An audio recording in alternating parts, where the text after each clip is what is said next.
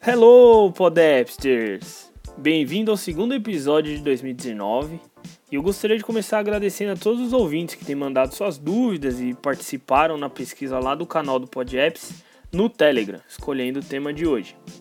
Mas antes de começar, o ouvinte Lucas Alcântara me perguntou se eu já vi aquele botão home virtual nas telas dos iGadgets, aquele para evitar danos no botão home ou caso o botão já era e quer saber se é personalizável ou não. Se for personalizável, como personalizá-lo. Bem, Lucas, esse é um recurso antigo, nasceu lá no iOS 6 com o iPhone 4 e só nasceu porque havia um problema crônico nos botões dos iPhones daquela época. Eles quebravam, entre aspas, com certa facilidade e paravam de funcionar. Imagina o controle remoto da TV que já tem aquele, aquele controle velho pra caramba, que já tem aquele problema no botão de borracha que você precisa apertar mais forte ou até mesmo pressionar com a unha para aumentar o volume ou para mudar de canal. É algo parecido. Ou precisava de mais força para funcionar, ou simplesmente não funcionava mais. Esse problema foi resolvido no, a partir do iPhone 5S e foi excluído da lista de problemas de botões da Apple a partir do iPhone 7, quando o botão físico virou um botão virtual com o retorno tátil ou 3D Touch. É, isso quer dizer que não era mais um botão, era só o vidro que reconhece a pressão na tela e retorna uma certa vibração simulando o clique de um botão. Hoje o uso dele pode ser considerado inútil, mas muitos ainda usam. Talvez porque gostam ou talvez porque acostumaram desde o iPhone 4 quebrado. Para ativar o recurso, vai lá em ajustes, geral, acessibilidade, assistive touch e ativa o recurso. E é dentro dessa tela aí que você vai ativar o recurso do Assistive Touch que você consegue personalizar as funções. De cara, já pode personalizar o que acontece quando você toca uma vez só quando você toca no botão duas vezes, quando você tem um toque longo ou até mesmo quando você tem o toque no 3D Touch. Personaliza também a opacidade, né, a, a tonalidade da cor dele enquanto ele está inativo. E se for mais curioso ou tiver entendido mais o negócio, você pode criar novos gestos e customizar os menus após abrir as opções. Eu espero ter ajudado e o caminho para chegar no botão eu vou deixar descrito aqui no episódio. O Eduardo me perguntou por que, que eu chamo vocês de Podapsters. Bem, Podapsters é uma adaptação do termo hipster, que categoriza as pessoas que seguem as últimas tendências, a moda, se for do, do ramo de vestuário, especialmente aquelas pessoas consideradas fora do convencional, fora da caixinha, estranho, esquisito, nerd. E é isso que nós somos, né? Se você escuta podcasts, se você segue as dicas de segurança e privacidade que eu passo aqui nos episódios, se você usa o Telegram, domina os recursos do seu smartphone, não usa ele só para ligar ou para mandar mensagem e postar nas redes sociais, já pode se considerar um hipster tecnológico. Pop-ups, anúncios, ads, propaganda são rentáveis? Dependendo do fluxo do site, pode te deixar rico mas e nós, consumidores? Nós somos obrigados a visualizar esse monte de spam na nossa cara o tempo todo, cara. Nós somos muito mais em números que os fornecedores. Então, por favor, respeitem-nos. Por que eu odeio tanto os anúncios?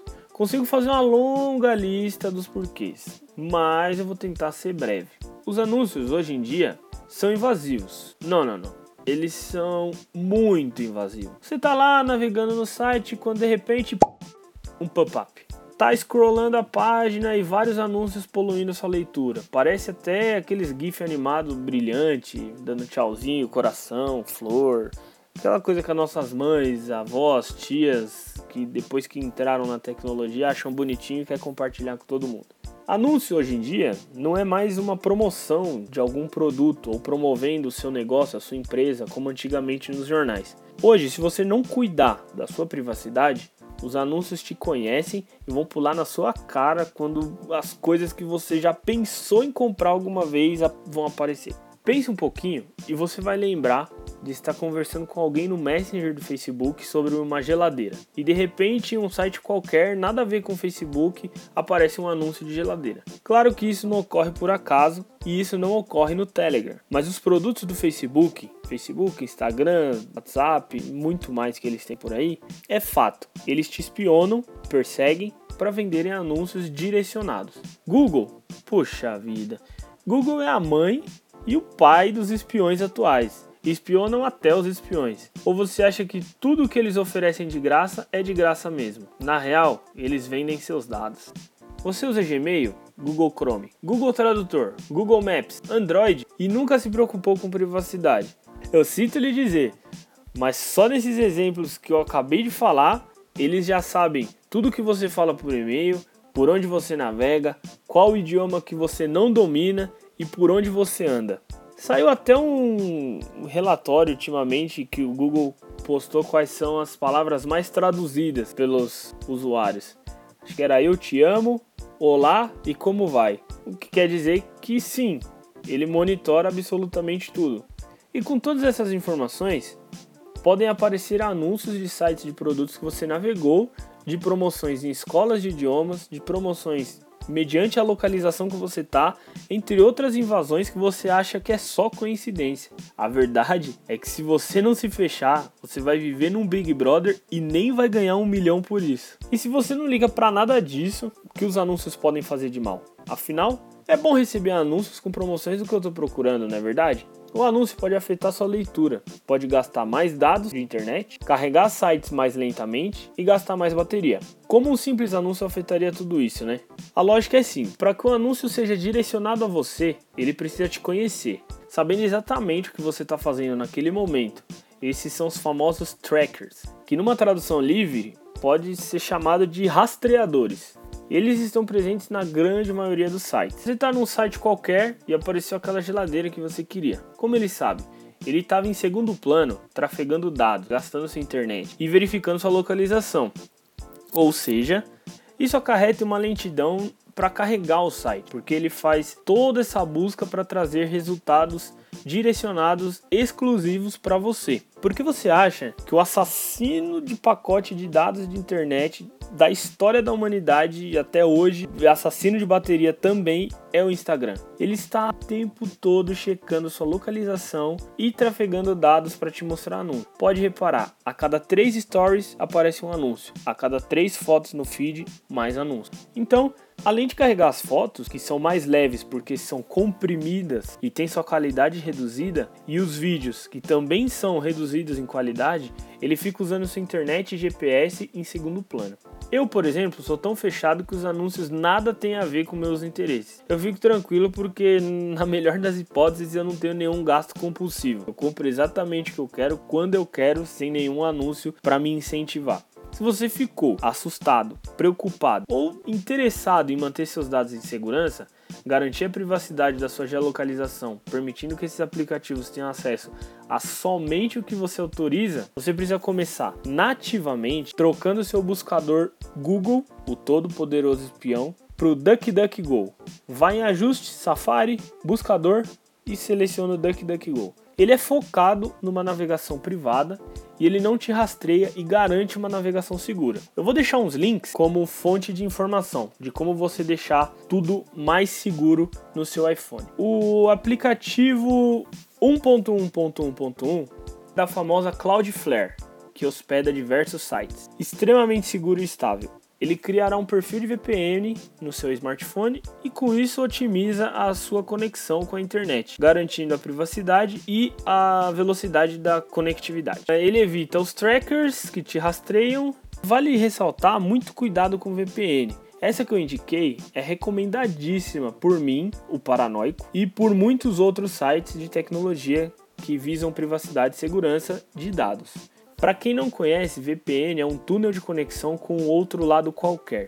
Esse outro lado pode ser seguro, o que é o caso dessa recomendação, ou não. Lembra quando bloquearam o WhatsApp e geral achou um jeito de burlar o bloqueio do aplicativo via VPN? Pois é, todos os seus dados são trafegados através dessa nova conexão, dessa VPN, que burlou os bloqueios. Se você acessou bancos, mensagens, e-mails, tudo pode ser lido do outro lado da conexão se for uma conexão mal intencionada. Na verdade, nem só mal intencionada, tudo pode ser lido do outro lado. Depende de que, o que, que a pessoa do outro lado vai fazer com essas informações pode te trazer sérios riscos e perda. Portanto, muito cuidado. Procure entender melhor a proposta da VPN que você vai usar e no caso dessa indicação, fique tranquilo, pois o outro lado dessa conexão ele é fechado. Imagina que você tem uma casa, nessa casa tem um quarto e você está ligando a casa do vizinho diretamente nesse quarto que é fechado. Então tudo que entra nesse quarto ele não sai, beleza?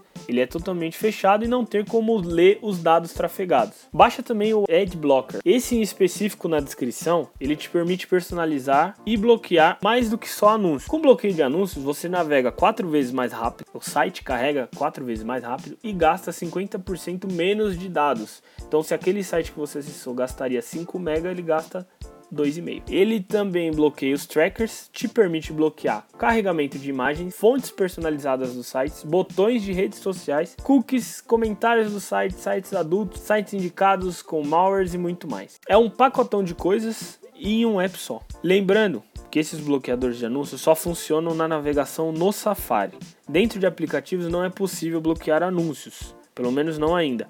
Existem algumas VPNs que oferecem esse bloqueio de anúncio dentro de aplicativo, mas é VPN, né? Então não sabemos aonde os dados vão parar e, o que vão fazer com isso. Então eu não recomendo nenhuma VPN para esse fim. Tem um aplicativo Privacy, eu recomendo porque ele é do renomado Disconnect.me.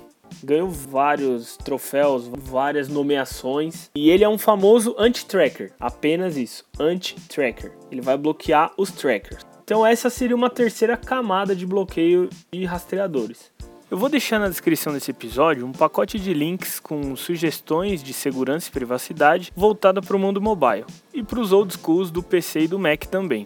Inclusive, atendendo a pedidos, para você que ouviu tudo isso e usa Android, não fique achando que o mundo privativo para você está acabado. Eu vou deixar links para androidianos também, afinal eu não tenho somente ouvintes de iPhone, né?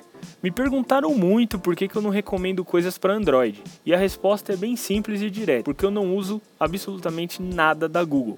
Mas além desse motivo principal, eu não posso recomendar algo que eu não conheço. Caso a minha recomendação tenha uma versão para Android, ela será recomendada, porém é baseada na minha experiência do iOS. Eu não posso recomendar aplicativos à torta e direito sem nunca tê-los aberto, concorda? Isso foge um pouco da minha chatice que é a qualidade. Se não passar no teste de qualidade, não vale a pena recomendar. Nas recomendações tem um pouco de VPN, DNS, navegador e muito mais. É um site em que eu acompanho há anos e as recomendações são excelentes para iOS. Eu acredito que para Android também serão.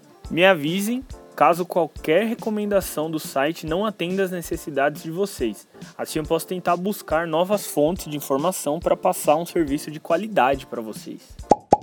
E bloqueando pop-ups, anúncios, barrando Windows da minha vida e de algumas vidas por aí, fica Saez às ordens. Acompanhe e mantenha-se atualizado dos próximos episódios pelo canal do PodApps no Telegram, em podapps no Twitter em @podapps_interage. Você pode encontrar todas as recomendações de aplicativos já feitas em todos os episódios em podapps.tech/apps. Lá tem uma seção exclusiva para cada episódio com os aplicativos comentados na ocasião. Apoie o podcast com um real ou mais no apoia.se podapps. Todos os recursos angariados serão voltados para melhorias no projeto. E para falar diretamente comigo, arroba s.aezz no Instagram e arroba Gustavo Saez no Twitter e no Telegram. E não deixe de seguir o nosso parceiro, professor do iPhone, no Instagram e no Telegram. Links na descrição do episódio. Ele traz conteúdos audiovisuais com informações básicas, rápidas e objetivas. Vale muito a pena você seguir e acompanhar diariamente as dicas postadas pelo professor do iPhone. Todos os links comentados, aplicativos, notícias e um pacotão de informações para se manter seguro serão adicionados na descrição desse episódio e também no post no site podapps.tech. Obrigado e valeu!